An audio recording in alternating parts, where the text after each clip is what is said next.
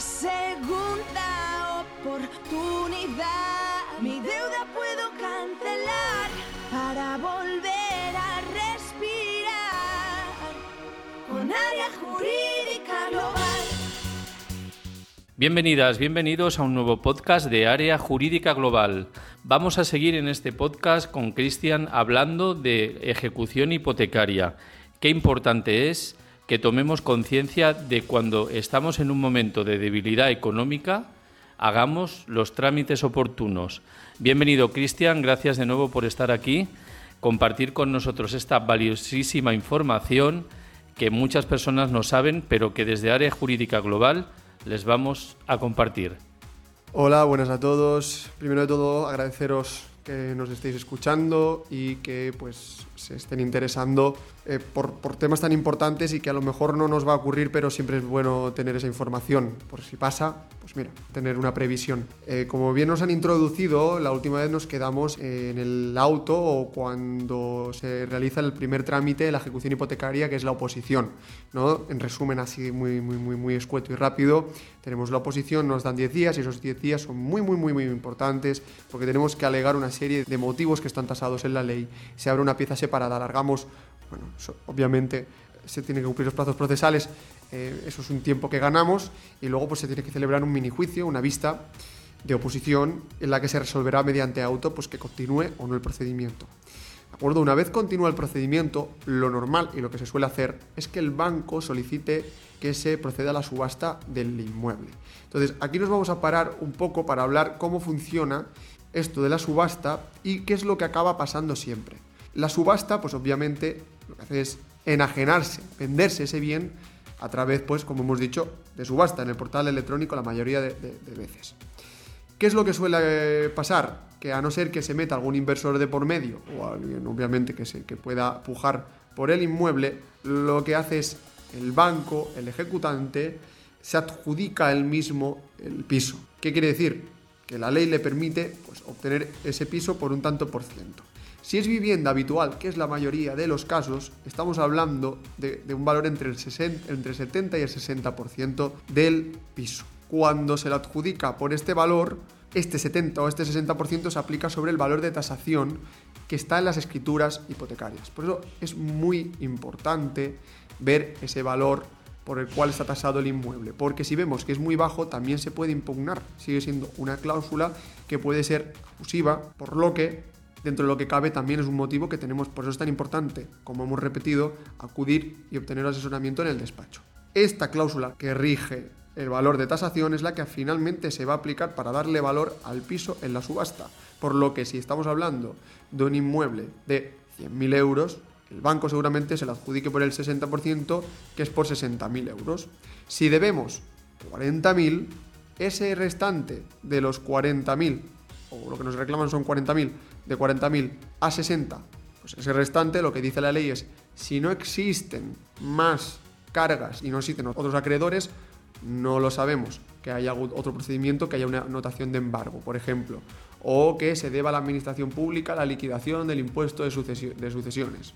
Pues si no existe, si está limpia la hoja registral, eh, ese sobrante tiene que ir para el deudor, es decir, para el cliente. Es muy importante porque muchas veces se intentan tergiversar las subastas para que el banco no tenga que además pagar. Me quedo con el inmueble, pero oiga, se está adjudicando ese inmueble por más de lo que yo debo.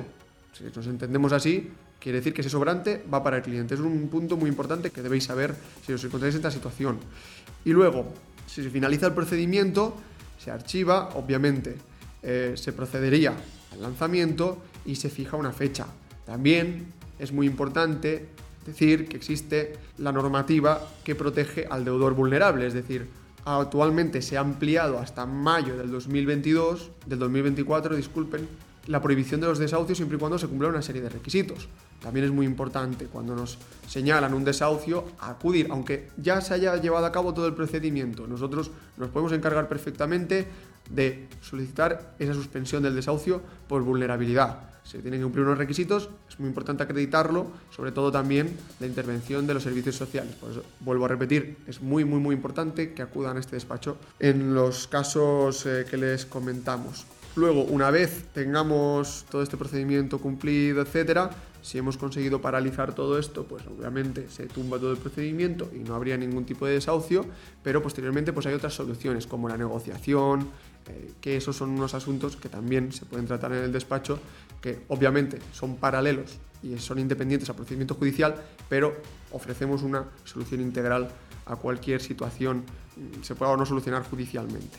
Luego, por otra parte, y ya para terminar, ¿qué pasa cuando acudimos al despacho? No hemos hecho caso de ningún tipo de notificación, nos hemos enterado ahora mismo que un fondo buitre se ha adjudicado nuestro inmueble, en la nota simple del registro ya no salgo yo, sale otro, otra persona o una sociedad, una empresa, ¿qué es lo que puedo hacer? Y yo no he acudido al juzgado. Vienen muchos clientes que, oigan, yo no tengo ni idea de que está este procedimiento en marcha. ¿Qué es lo que se puede hacer? Pues también es muy importante acudir, porque a través de una sentencia del Tribunal de Justicia de la Unión Europea, el caso Asís, en 2013, se dictaminó por nuestros, nuestros tribunales comunitarios que el juez de España, el juez nacional de cada Estado miembro, tiene que realizar un control de la abusividad de las cláusulas. Esto es antes de la oposición a la ejecución que hemos comentado, se tiene que dar traslado por 15 días, porque como se ha observado que hay posibles cláusulas abusivas, que nos pronunciemos, que digamos algo sobre esas cláusulas abusivas. Es muy importante porque esto nos abre paso a, un trámite judicial que se llama incidente eh, extraordinario de oposición y esto nos permite, si verdaderamente se ha causado un perjuicio al consumidor, al cliente, tumbar todo el procedimiento, incluso si se ha adjudicado el inmueble. Entonces, sea por A, por B o por C, se tiene que acudir y hay tantas alternativas como ganas allá de trabajar en el caso. Como siempre decimos, es mejor un asesoramiento a tiempo, pero si el tiempo se ha pasado, también es igual de importante. Yo creo que con todo esto ya hubiéramos acabado de hablar sobre el, el, trámite de ejecución hipotecaria. Es un trámite obviamente mucho más complejo, pero no les aburrimos y del otro ya nos encargamos los abogados del despacho. Muchas gracias. Muchísimas gracias, profesional del despacho de área jurídica global. Como habéis escuchado, muy importante ponerse en contacto con nosotros a través de W área jurídica global y encontraréis un teléfono 900. Llamando os pasarán con el profesional que en cada caso podéis necesitar. Muchísimas gracias, Cristian, de nuevo. Muchas gracias, un saludo a todos. Tengo una segunda oportunidad. Mi deuda puede